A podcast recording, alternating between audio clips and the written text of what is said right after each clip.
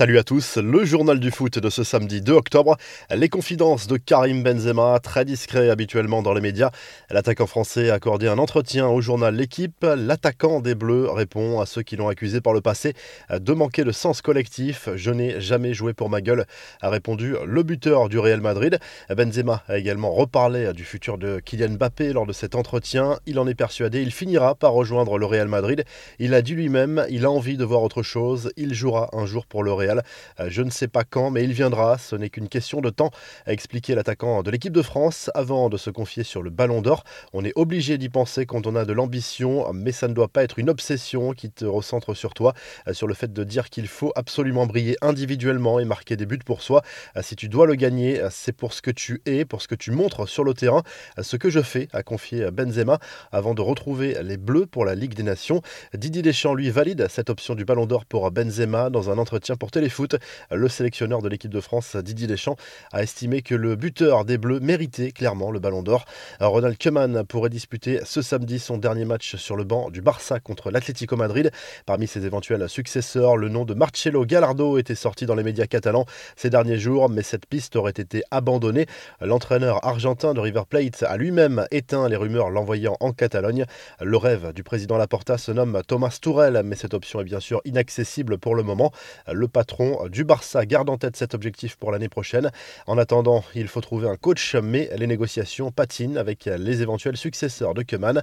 Les infos en bref, Luis Suarez s'est confié au journal Sport avant le choc Atlético-Barça. L'attaquant uruguayen raconte comment Lionel Messi a vécu cet été son départ du FC Barcelone. Il était à ses côtés au moment où tout s'est décidé. En tant qu'ami, je devais agir, le soutenir. Léo était heureux, j'ai partagé des vacances avec lui et il était ravi. Il m'a dit Je veux terminer ma carrière à Barcelone. En une heure, tout a changé, a raconté le buteur uruguayen. Antoine Griezmann va lui croiser la route du Barça pour la première fois depuis son départ cet été. L'attaquant de l'Atlético pourrait débuter sur le banc au Metropolitano. Le retour de l'attaquant français dans la capitale espagnole est décidément difficile. Des nouvelles de Sergio Ramos qui n'a toujours pas joué le moindre match avec le PSG depuis son arrivée cet été. Le défenseur espagnol a cumulé plusieurs pépins physiques avec complications. Il devrait être opérationnel après la trêve internationale. Juan Bernat, lui, va enfin réintégrer le groupe après plus d'un an d'absence. La revue de presse, Karim Benzema est sans surprise à la une de l'équipe après son interview accordée au quotidien sportif, alors que les Bleus s'apprêtent à disputer les demi-finales de la Ligue des Nations contre la Belgique. L'attaquant madrilène veut absolument remporter un titre avec le maillot tricolore. Son ultime rêve est bien sûr la Coupe du Monde 2022 au Qatar. Dans ses colonnes, le journal revient également sur la victoire de Lens contre Reims en Ligue 1. Les 100 et Or confortent leur deuxième place au classement. En Espagne, le Mondo Deportivo consacre à nouveau sa une à celui qui pourrait disputer son dernier match sous les couleurs du Barça. Harcelé de questions à propos de son avenir, Ronald Koeman a passé un très mauvais moment en conférence de presse avant le match contre l'Atlético Madrid ce samedi soir.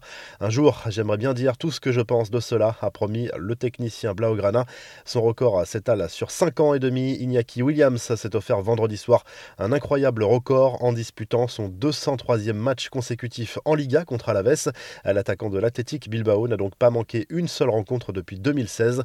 Enfin, en Italie, Tout au Sport consacre sa une au derby entre le Torino et la Juve, programmé ce samedi à 18h. Après sa victoire contre Chelsea cette semaine, la vieille dame veut enchaîner en Serie A pour entamer sa grande remontée au classement. Les joueurs d'Allegri sont déjà à 10 points du leader, le Napoli. Si ce journal du foot vous a plu, n'hésitez pas à liker la vidéo, à vous abonner pour nous retrouver dès lundi pour un nouveau journal du foot.